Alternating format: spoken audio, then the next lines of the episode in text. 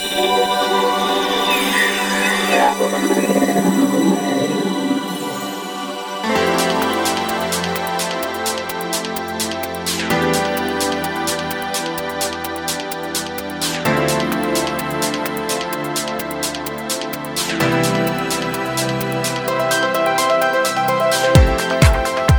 んにちは、ゆきです。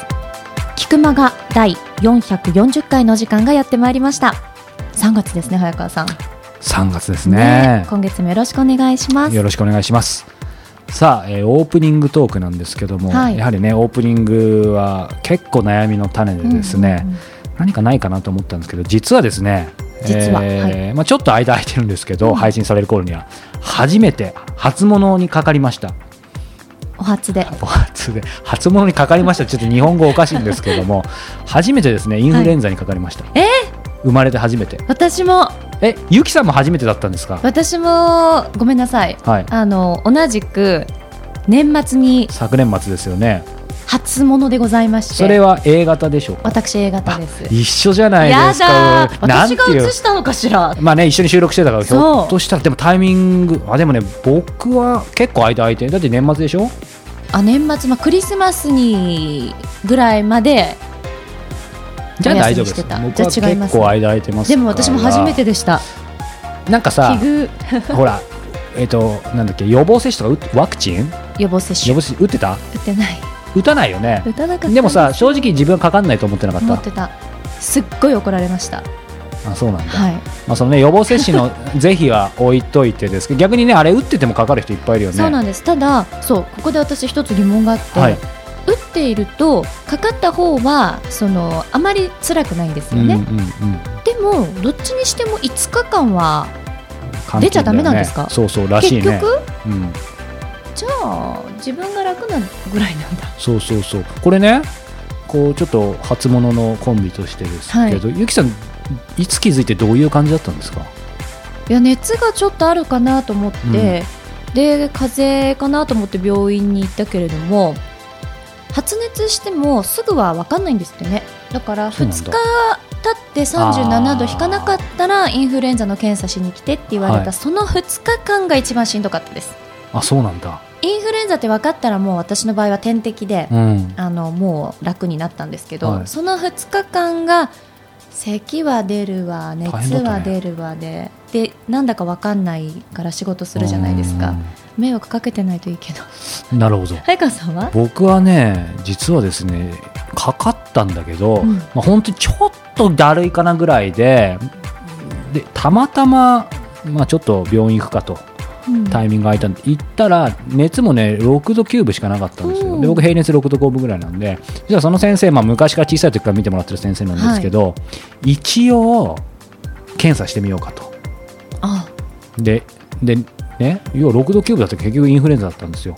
でその先生が言ってたのは今本当にもうなんかこの A 型でも6度南部とかでも逆に分かるんだって。なんかさっきのゆきちゃんの話とちょっとまた対でもじゃあ極だけどそんなにしんどくなかった？いや全然しんどくなかった。しんどくないちょっと風邪だけど早めに行っとこうかなと。でほらタミフルじゃないけど今い。ろんな薬あるんだよね、うん。でそれをもうその日に飲んで、えっと、その後もだからこれから熱出るかもとかほらなんか何日目出ますって来たんだけど結局ね全く出なくてでさっきのゆきさんの話だけど元気なんだよ。うん。元気だけど5日間ねえ。一切外に出れなくてで効果不効果ですね、まあ、その時ものすごい忙しかったんだけど、はい。皆さんにご迷惑かけたり嫌味を言われながら えっと家の一室で監禁状態で、えっと1日15時間ぐらい仕事をしてました。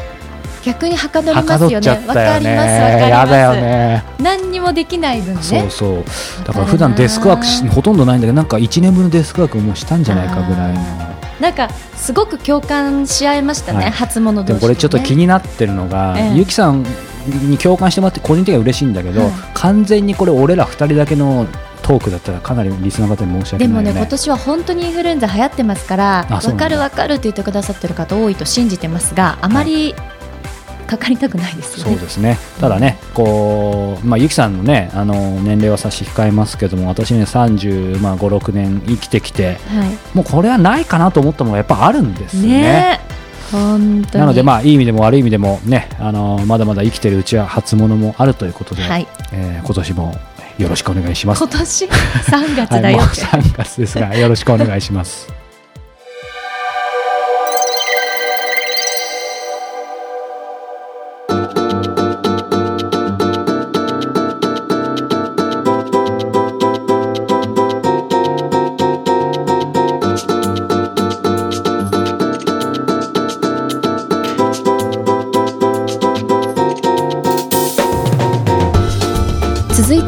今月の菊間がインタビューです。早川さん、はい。今月はどなたにお話を伺われたんでしょうか、はい。今月は中井美穂さんです。中井美穂さんといえばあのあの期待通りのリアクションですね。あの中井美穂さんです。フリーアナウンサー。ねえよくテレビでもお見かけしますけれども、はい、あの期待通りの答えしなくて全然 OK なんですけど、はい。もうちょっと言うと中井美穂さんっていうとどんなコメントを？中井美穂さんはゆきさん添えていただけますか？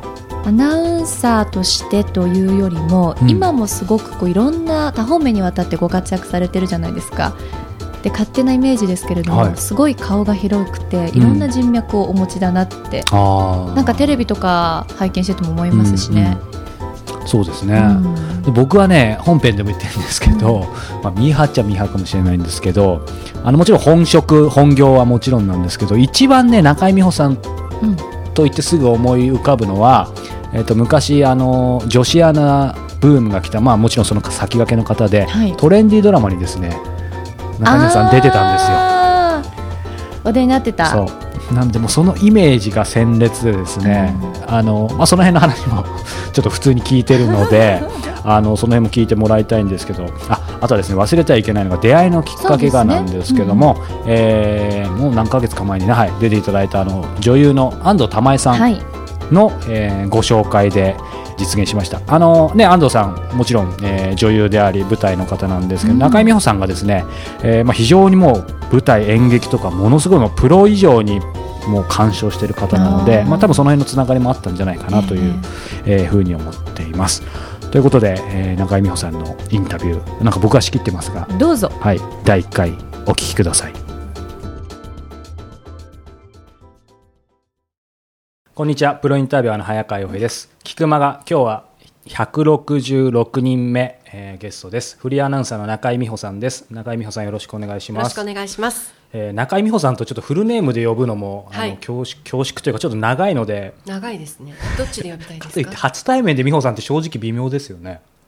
うーん女性をでも別にあのキンキンはい。は下の名前で呼びますよ。あ本当だ。女子アナのことも。キンキンだったからこそだと思うんですけど、あまあそうですね、はい、いきなり初対面どっちでも呼びたはいように呼んでもらって。じゃあまずは中井さんで、ははい。い 行きたいと思うんですけど、ははい。いえー今日はですね早速始まる前に冒頭からですね粗相をしまして、えーここは東京某所で、えー収録しているんですけども、えー工事が、しかもはい。近年稀に見る大きな騒音だよねこれ。はい。普通もうちょっとこう防音壁をはい、ちょっとこう工事現場って工夫したりするけどこんなにダダ漏れするってす。すごい工事現場の隣の隣なんだよね。そしてよりによって初対面かつ、えーうん。一番ね、えー音というか喋りのプロの方のいやいや、プロインタビュアーには負けますよ。プロインタビュアーってすごい自信ですよいやいね。やいやいやもうねすごいなと思うもタジタジなんですけども、はい、ここから巻き返していきたいと思うんです。怖いですか？いえいえ怖くないですよ。はい、はい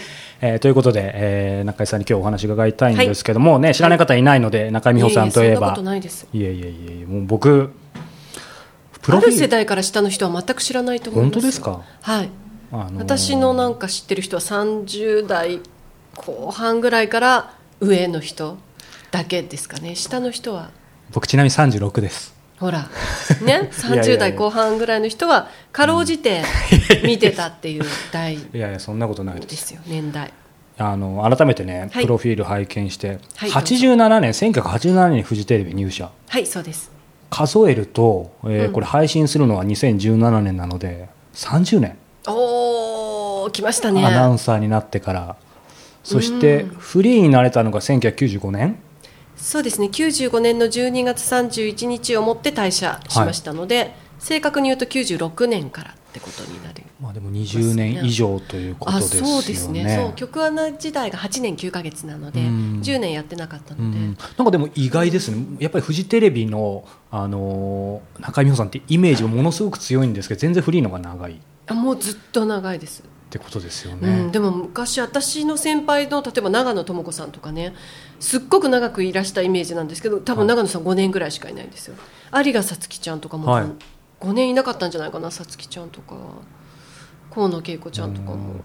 それって聞かれても困ると思うんですけど、なんでそう感じられるんでしょうね、僕らも感じるし、多分。あー曲なんか一番娯楽が、テレビが華やかだったからじゃないですか。今はもうインターネットがあったり、ゲームがあったり、はい。家でテレビ見る人の数ってすごい少なくなってると思うんですけど、うん。はい当時はやっぱりテレビ見る人が一番多かった、うん。し視聴率なんかもう本当に30%ってもう正直言ってフジテレビのバラエティのゴールデンで30%だったら低いねっていう数字だったんですよ。当時はね。考えられないですね。うん、40%いったりしてましたからなんかもうましてや20%台なの？みたいな時代に育ってきてるので、今その例えばテレビの視聴率ランキングとか見ると、1位とかですらこんなに低い視聴率なんだって思ってしまうんですよ。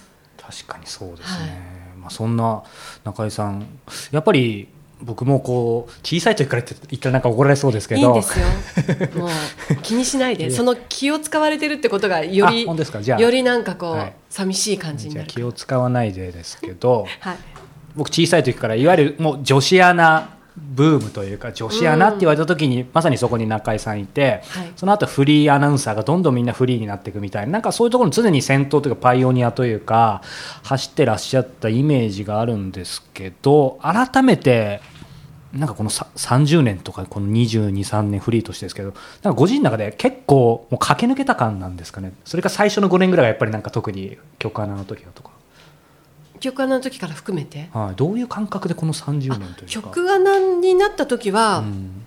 若干駆け抜けた感はあったと思います。ただ、うん。私の時代って地上波しかなかったので、はい。CS も BS もねましてこういうふうな形で、はい。その PC を使って番組をやるとか、はい。そういうのがない時代ですから、うん。だってまだ私会社入った時携帯電話だってはい。別にそんなに普及してなかったですよ、うんでもあのでっ時かいのあ代ですけどったんですかでっかいのは偉い人のあの車とかハイヤーとかに乗ると、車にくっついていたりうんしました。だからうん後半になってくると携帯電話が出てくるんですけど、うん。ポケベル世代ですもん。はい。だから重要なことはポケベル持たされていてポケベルが鳴ってはい。あの近くの公衆電話から、うん。どこどこにいますけど何でしょうか、みたいな時代なので、だからそんなに忙しくなかったけどその当時なりには忙しかったしテレビがとにかく活気があったと思いますし、うん。フジテレビジョンという会社もはい。非常に視聴率が良くて、営業的にも好調で、うん。若い会社で。うん。すごいこう上り調子だっはい。た時代だったので、まさに駆け抜けて楽しく毎日、もちろんその中にいろい。ろはうまくできなかったこととか叱られたこととか、うん。まあ、あの嫌だったこととかも含まれてるけれどもおおむね楽しく過ごし結婚退社なので結婚してからフリーになったんですけど最初はそんな仕事してなかったんですね。でだんだん大きい仕事は多分97年に「世界陸上」という番組を TBS で、あの織田裕二さんとはい。やりませんかというお話をいただいて、それが私にとってはあのすごく大きな、まさにターニングポイント？フリーとしてのはい。仕事に声をかけていただいたっていう、でそのぐらいから少しずつ、うん。あの仕事をやっぱり好きなのでうん。やっていこうっていう感じなので。でもなんか後半はあっという間です。フリーになってからはなんとなくのんびりやっていってでもだんだん年取ってくると時間の感覚が こう早くなってくるんですよね。同じ1時間とかでも。はいすごく短く感じるように、うん。なんかいろんなことが麻痺してるんですかね、うん。なのかなのであっという間になんか来た感じ。流れ流れてでもなんか不思議ですね。今のお言葉聞いてるとゆったりみたいなキーワードもあるけどでもうん気づいたら早かった、曲穴だった時みたいな、うん。こうやりたくないこととか、うん。得意じゃないこととかやらなくて済むわけですよね。そこがいい点でもあり、うん。やっぱりその人の対価につながるっていうか、うん。人って自分がやりたいこととか好きなことばっかりやっていくとやっぱり総合力が落ちるんですよね、うん。うん。あのどうしてもその辺の苦手なことに挑戦するっていうメンタリティーとかその苦手なことだからこそはい。使う脳の部分部分っていうのが必ずあるので、うん。そこが退化してきてる可能性はあるなっていうふうには感じてます。うん。今そのやりたくなないこと曲穴の時ってありましたけど例えばどんなことあったんですか？例えばスポーツとか私興味があんまりなかったので。それドンピシャで来ちゃいましたよねその後に。そうですね、うん。あの曲穴になって最初のレギュラーっていうのが1年目の4月と10月がテレビ局の改編の新しい番組が始まる時期なんですけど、はい。その1年目の10月に「土曜シンドローム」っていう土曜日の昼に高見京子さんと渡辺正行さんコント赤信号のと私が3人でやってる情報生バラエティ番組っていうのがあったんですよ。えあのそれと、うん。あと火曜日かなんかの深夜に六栄館っていう、あの新着ビデオとかはい。のご紹介する30分番組っていうゆるいサブカル番組みたいなのがあって東京ローカルみたいな、はい。その2本を持たせていただいて、うん。それがあまりにも楽しかったので、うんその翌年の2年目の4月からプロ野球ニュースの土曜日と日曜日って言われて、もうガーンって真っ暗みたいな気持ち真っ暗ってそれなんかちょっと想像するだけでもねそのまあ楽ではなかったでしょうけど緩く楽しく少しできてたところから、全く、まあ、はっきり言って門外漢のところへそうですね。特にプロ野球に興味がなかったんですね。あの例えばワールドカップとか、はい。ウィンブルドンとか、うん。ああいう世界的規模のスポーツイベントは、うん。NHK で夜中ね、うん。結構やってるの見たりして好きだったんですね。かっこいい人もいっぱい出てくるし。スポーツが絶対ダメってわけでもなかスポーったツがダメというよりは日本のプロ野球に興味がなかった。とりわけそれがね今はご主人聞いてたら泣くかもしれないですいけど。やいやいやもうそんなことだろうだろうよって言うと思いますけど。そうか、でもそうすると本当にもう人生って分かんないもんだと思そううんでですすね。大体おじさんがやってるススポーツってイメージでしたからねプロ野球っていうのは。なんか。うん。でもそれがね、まあ、そのプロ野球ニュースやってしかも生放送ですよね、ご自身の中でもう折り合いをつけるとかそういうことも言ってらない状況でどんどんやってった感じなんですかねどういう折り合いつまり今の私には必要なんきっと必要なんだみたいな何かこう そんなこと言うの余裕もなかったのか。それ最初にプロ野球ニュースをどうですかって言われた時に、うん。あの私3つ上に長野智子さんが先輩でいらっしゃるんですけど長野さんって言って私スポーツ全く興味ないしスポーツみたいな分野は自分がスポーツが好きでしかもスポーツマインドがあって、はい。自分も体育会系に入っていたっていう人がやるべき分野だと思っていたんですね、うんなのに一切そういう経験もななければ興味もないと、うん。でな私ができるんでしょうか？とうん。言ったら「えー、中井スポーツのイメージあるけどな」って言ったんですよ、長野さんが。もういいと思うけどってって言われアナウンス部長には「君1年目なのに、ね、まだ1年、まあ、2年目に入る時に、うん。自分がこれが向いてるこれが向いてないって勝手に自分で判断するのやめなさい」うん。であなたにってお声をかけてくれた制作者がいるのだからあなたはそれをやる当然やるべきうん。だし、自分の可能性を自分で狭めるようなことをするのはやめなさいうん。と言われて、あはいって、うん。あと会社員ですから、うん。会社の命令は絶対なんですよね。だから、ん。あとその自分がやりたくてやったわけじゃないもんっていう言い訳が自分の中にいつもあっうんた気がします。逃げ道っていうか、ん。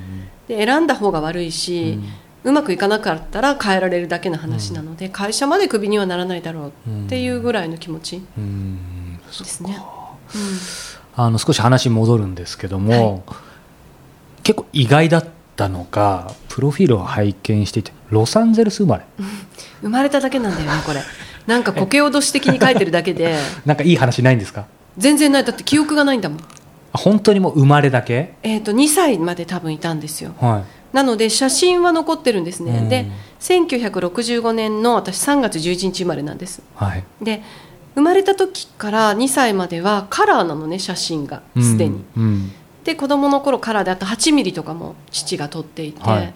で日本に戻ってくると急に写真がモノクロになっちゃうんですよね。なんかまだカラーフィルムがそこまで日本ではその安く手に入る時代じゃなかったんだと思うんですね、急になんか日本に来ると何年間かははい。後にすぐカラーにはなるんですけど、何年間かはモノクロの時代があってで一番そのアメリカと日本のはい。なんか差が東京オリンピックの境ぐらいだから差が激しくてアメリカが憧れの国で、特に電化製品とか、うん。車とかそういったカメラとか、はい。そういったものがすごい進んでた時代うん。なんだと思うんですね。だ2年ぐらい本当に差があったってことなんですね。もっとどうだろうそうそうだったのかなとも思いますし。あとやっぱりその初めての長女なので、はい。初めての子供だったからその嬉しくて、うん。やっぱり父も母も写真たくさん撮ってくれたし、多分その時に出てたカラー写真っていうもので撮るぞっていうお金かけてくれたのかもしれないですうね。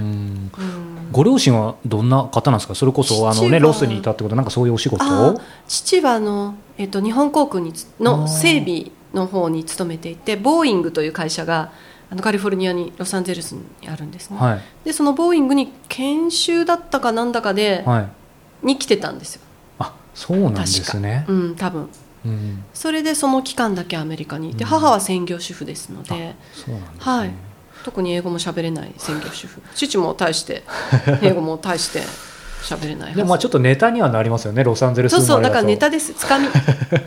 あの就職試験でもはい。一応出生地ね、はい。って書いてあったから書きましたけど、英語は喋れるのかなって言われて、あのその時に喋れるって言った方が多分いいんだろうなと思って、日常会話程度でしたらって 言いました。でもそこで試されてたら終わってたと思うんですけど。そこの抜擢はなかったわけですそねこを試すようなことをされなかったんですよね。あのその就職の、えー面接というか、うんといえば僕とある噂をちょっと聞いたんですけどはい。化粧していかなかったっていうのは本当ですか、うん、お化粧今でもそうなんですけど、はあんまり化粧するっていうマインドがないんですよね。ななんで女の人だけが顔に色とかを塗らなきゃいけないんだろうと思っていて、うんだってじゃあ男の人も社会人になったらはい。化粧して会社に来ればって思っていたので,、うん。で化粧してそんなに大きく変わるとも思えないですし、しないこと大学時代もだからほとんど化粧しないで学校行ってました、学校は化粧がきっつい子かしない子のどっちかしかいなかったんですね、うんうんうん。ほぼ日大芸術学部だったのでね。変わった人はすごい濃い化粧とかあの変わった洋服とか着てたんですけど、だから化粧とかはそういう変わった人がするもの自己主張のある、その芸術家っぽい人がするものであって、私みたいな普通の子はしないっていうそれを印象があった、就職活動中例えばお母さんもあの化粧ぐらいしてきなさいとかは別に言わなかった？うん、うちの母も化粧するタイプの人間ではないので、へ言われなかったんですけれどーも、うん研修中に、えっと、逸見さんに多分うん。言われました。やっぱり会社員社員になろうと、うん。社会人になろうという人はお化はい粧しなければ、うん。あのそれは相手への礼儀だよみたいなうん。ことを言われたような気がするんですけど、えー、マジでと思って ファンデーション買わなきゃと思ってファンデーション買って翌日ファンデーション塗ってお化粧していったですね。じゃあ就職試験はもう化粧なしで突破したんですね。うんじゃないんですかね。僕もそんなに化粧したのかな。あの今でこそ、はい。アナウンサーの試験ってあのカラー写真で上半身とあと全身の写真を、あの就職の時にこう、うん。シートみたいのにつけて出さなきゃいけないんですけど、はい。私たちの時代ってはがきにもう本当にあの証明写真です、うん。モノクロの。あれ1枚でうん。全員と面接してもらえた時代なんです、まへだー。そんなに応募する人が多くなかったそので。んな何千倍とかじゃなかったんですね。何千倍じゃなかったですから、うん。それで一人一人全員面接なので、うん。なんかもう加工もししないですし、うん。ただ本当にモノクロの適当な写真貼って、うん。で面接行ってう、ん。でそこからうん。そこに受かれば残っていくっていう感じだったんです。そうか。でもなんかこうステレオタイプなイメージでいくとやっぱりアナウンサーしかもその女子アナっていう一番まあそこが流星の時期というかそこの時に女子アナになられた中井さんがなんだろうな。僕のイメージでやっぱりその華やかとかまあ、だから化粧っていうのはちょっと短絡的ですけどある意味そのしない 対極的とも言えるその中井さんがそもそもですけどやっぱりアナウンサーを目指されたっていうのはなんでなのかなって普通に思っちゃうんですけど。話すのが好きだったあの読むのが好きだったんですね私。うん。だから子供の頃から声に出して文章を読むのが割と好きな子だったっていうのはい。が原点あと放送部小学生の時に放送委員会に入って、マイクの前ではい。話すっていうことがすごく楽しいとうん。思えたうんんですね。でそこが多分原体験になっうんているんだと思います。だから子供の頃から母親とか父親とかがレコードとかを買ってくれて、それが朗読付きお話付きのレコード音楽というよりもお話付きレコードが大好きだったんですよ、ディズニーとか親指姫アンデルセンのものとか、あるいは日本のもの、うん。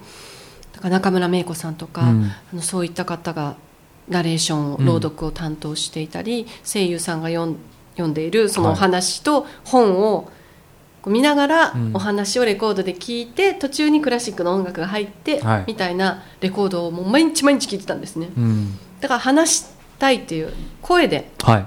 何かその文章を表現したいっていう気持ちが自然に芽生えたのかもしれないですね。あれですよね。あの中高の時え演劇？そうですね。もやられてますよね。そうですね。まあそれも ガラスの仮面の影響ですかね。あそうなんですね。漫画のガラスの仮面を読んで、うん。わこれは面白いそうだって思っうん。て、でも実際自分が演技してみると恥ずかしくって、うん。セリフもよく覚えられないし、大体こう自分が思ってもないことをはい。思ってるように言うのって難しいわけですよ。芝居ですよね。そう、ん。あとなんかこう演じるってことが恥ずかしいって,、っうん。ていうことに気づき、うん。ただ他に入る部もないので、うん。まあ消去法で演劇部っていう、うん。なのでまあ小道具集めたり、はい。そういうこう大道具作るのにうん。一緒にやったり、うん。で裏方うんでちょこっと出るみたい。でもね、あのーまあ、ご縁いただいた安藤玉恵さんなんかもそうですけど、はい。やっぱりその演劇結構やってらっしゃってそこから芸能関係とか、まあ、役者さんになる方も結構いらっしゃいますけどそういう方に結構お話伺ってても意外となんかメインで出るよりも今のその大道具とかうん。なんかそのちょっと脚本書いてたけどみたいな感じの方も多いんですけどそこからもしアナウンサー行く方もいないことはないんでしょう。けど日芸からあでもアナウンサーいますよね。近藤さんとかもそうか。日芸は放送学科っていう学科があるのでね。はい。そこでまあディレクターですとかコピーライターとか、そういういわゆるマスコミに関わる人を養成するというか、うん。就職先がそういうところっていう学生さんがうん。結構多かったですね。放送はそう今言った近藤佐藤が後輩うん。になりますね。なんまあ、日芸もねなんか大学入る時ってうん。何学部を受験しようかって考えるんですよね。はい。でその時にやっぱり放送学科ってちょっと珍しかったですし、まあ、慣れるとは思ってなかったですけどマスコミの就職に有利になるんじゃないかと思ったし、うん。4年間も高い学費を出してうん。通うのだから自分の好きなことでなければ続かないと思ったので、はい、他にもいくつか受けたんですけど、うん。みんな見事に落ち、日ね。芸だけ引っかかったってはいはいいうはい。感じ。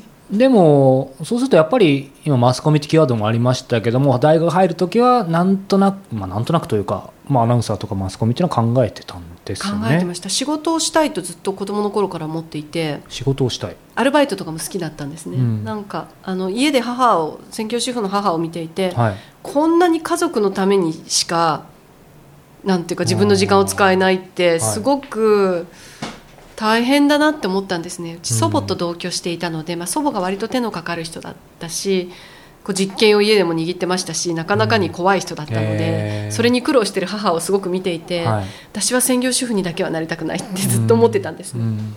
で専業主婦って本当にして当たり前だし、はい。家のことしかしなくていいし、いいのにそのありがたみを全然子供である私が母親に感謝する気持ちもそんなになく、うん。だって当たり前だよね。それあなたの仕事だもんって思ってたし若い時はね、うん。今は専業主婦の人とか家のことをその言ってみれば無償でやるってことのすごさ。うん。そのお金に換算できない愛情とか、はい。その自分の時間をみんな家族のために使うっていうことの尊さにうん。本当に頭が下がりますが、うん。当時の私は外で仕事することがうんでお金を稼ぐっていうことが尊いことだと思っていたうんんですね。だから自分のスキルを使って、うん。その能力と引き換えに、うん。能力と時間と引き換えにお金を売る。でそのお金で自分の好きなことをするっていう生活を将来は絶対したいと思っていて、でマスコミ業界で働きたいとうん。思って日芸を受けたっていう感じですね。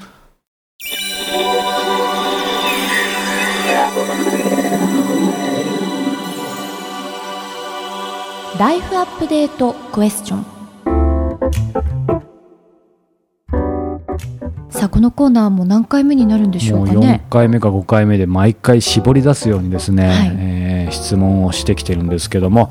さあこのコーナーはですね毎月ワンテーマワンクエスチョンを選んで早川さんと私がいろいろと自分自身の考えですとか経験をシェアしているコーナーでございます。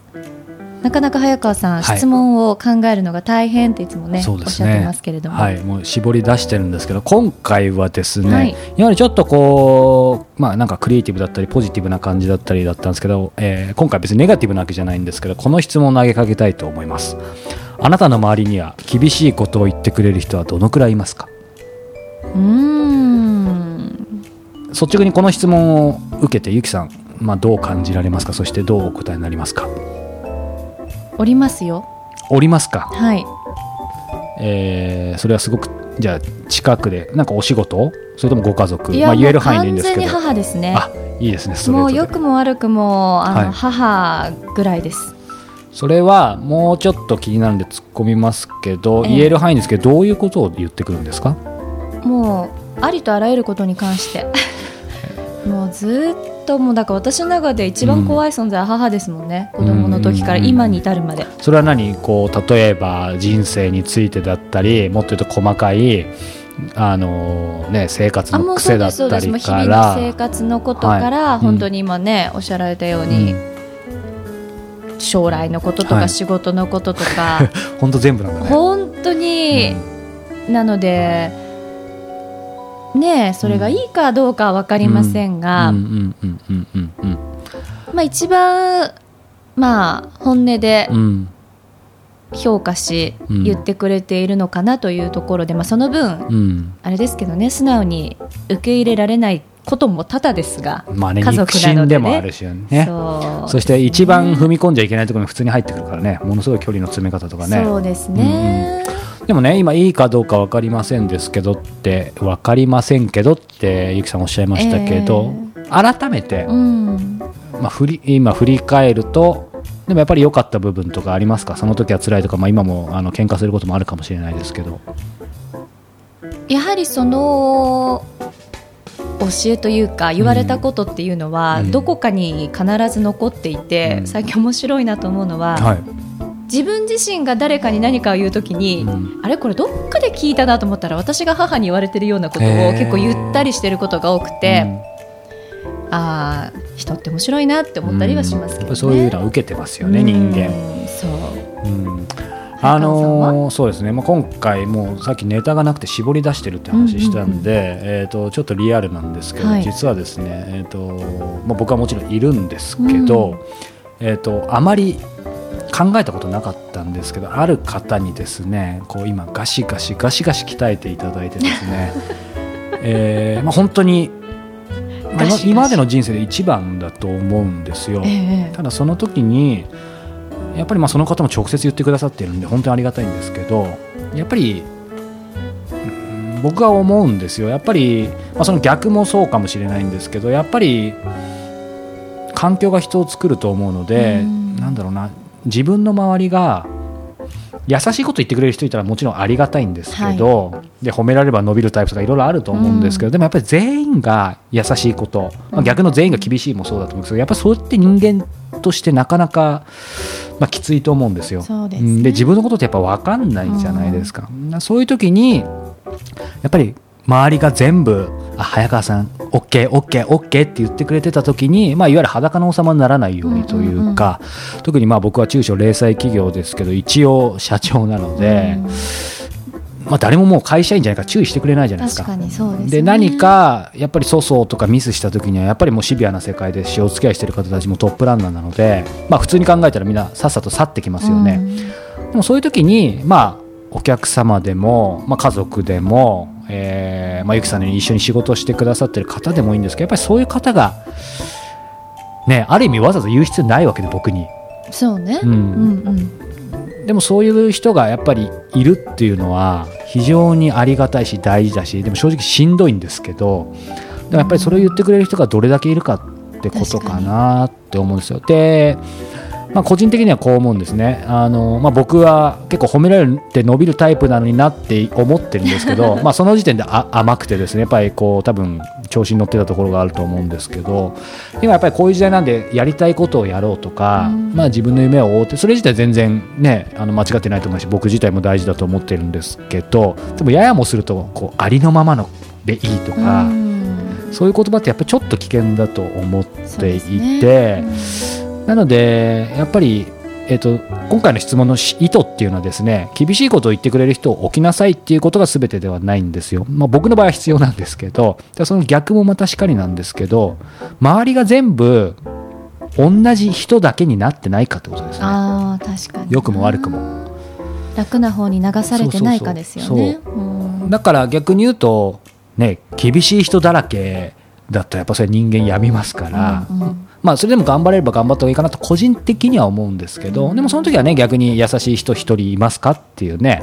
そしたらやっぱ頑張れるし確かにな、うん、そしてその優しい厳しいっていうのも、うん、ほら表面的になんかいいんじゃないとか言ってくるのが優しいかって別じゃないですか。はい、逆に厳しいこと言ってくれる方のが優しかったりするでしょ。思ってくれてるから言うわけだもんね。うん、だからその厳しいことを言った後にやっぱり99厳しいこと言ったとしても、うん、1直接でも間接でもいいんですけどやっぱりその未来が見えたら、うん、やっぱりその人はつまり怒ってるんじゃなくて叱ってくれてるのかなっていう。うね、うん。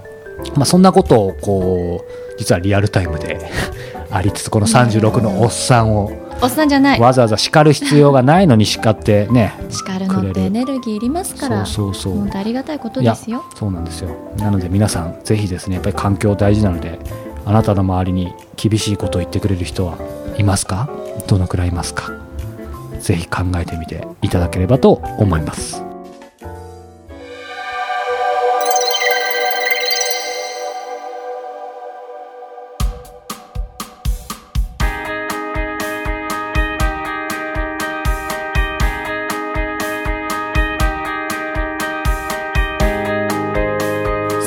ングのお時間です。この番組ではリスナーの皆様からの質問をどしどし募集しております。キクマがトップページ入っていただきましてコンタクトボタンをクリックしてください。こちらより皆様からの質問お待ちしております。また番組内で質問採用させていただいた方には Amazon のギフト券500円分をプレゼントさせていただいております。さあそして何か早川さんからお知らせがある。そうですね。久々になんですけど、はい、えーと、かねてから、えー、お伝えしていました、えー、小説家の、えー、石平さんとですね、うんうん、えー、2年前からか1年半前からですね、えー、メールマガジン「小説家と過ごす日曜日」というものをやっておったんですがったんですね、はい、なんか今日日本語ちょっとやっておるんですが、ね、はい。えー、これ配信される頃まだやっておるんですが、ええ3月ですよね今。そうです。この4月からですね実はリニューアルをしようと思っておってですね。はい、はい。えー、今までは、えー、メールマガジンで、えーね、皆さんにも何度かご案内しているように例えば Q&A だったり、えー、彼のエッセイが読めたりなんですけど、うんうん、やっぱりこれからの時代ですね。さらにイラさんと、えー、その皆さんがつながった方が面白いんじゃないかと。でですね、えー、石田イラオンラインサロンというものを始めます。また新しいものに本当にイラさんは積極的ですよね、はい、始めるというか、まあ、リニューアルというか、うん、アップデートですね文字通り。アップデート、ね、そう。なので、えっと、今までは、まあ、ある意味一方通行だったものがですね、はい、えー、会員になってくれた皆さんと一緒にこう想像していただきたいんですけどフェイスブックのような掲示板がクローズドであってですね、うんうん、そこにイラさんと例えばゆきさん会員になったら、はい、会員さんがみんな一緒にそこにいるんですよ。はい、でつまりそこでえー、例えば質問があれば直接イラさん答えてくれたりイラさんがそこで何かエッセイを書いてそれに対してみんなフィードバックしたりとかイラさんが今まで例えば気になってる、えーと、ワイドショーネタだったりこんな本面白いよっていうのは彼がリアルタイムで上げてそこで交流できるというですね。まあ僕らやったことないのでイラさんとももう何ができるか分かんないけど 逆にワクワクっていう感じで。で、ね、みんなでやっぱりイラさんとも話しているのが、まあ、そこにこうこれからの時代を、ね、センスよく楽しく、えー、生きる人たちそういうのを願ってる人たちに一緒に入ってもらっていろいろ面白いことやっていこうねっていうですね。まさに双方向というか一緒に作っていく。そんな、えーサロンをですねこの4月から始めようと思っていますので僕もそのサロンの中には入って中の人で一緒にあの、まあ、運営っていうと堅苦しいけどね、あの入っていく予定ですので、はい。興味ある方はですね石平さんの公式サイトに、えーご案内出てると思いますのでそちらをチェックしてみていただければと思います。さあそんなところでですね、はい。今週もそろそろお別れの時間がやってまいりました。はい。えー今ゆきさんがですね話しながら考えていることをズバリ当てましょう、この後ご飯何食べようかな。もしくは早く食べたいな。これどうですか？本当に合ってるか合ってないか正直に言ってください。お腹空いたなと思ってました。正解。そして僕今お腹が鳴りました。ということでこの後夕食に参りたいと思います。また来週です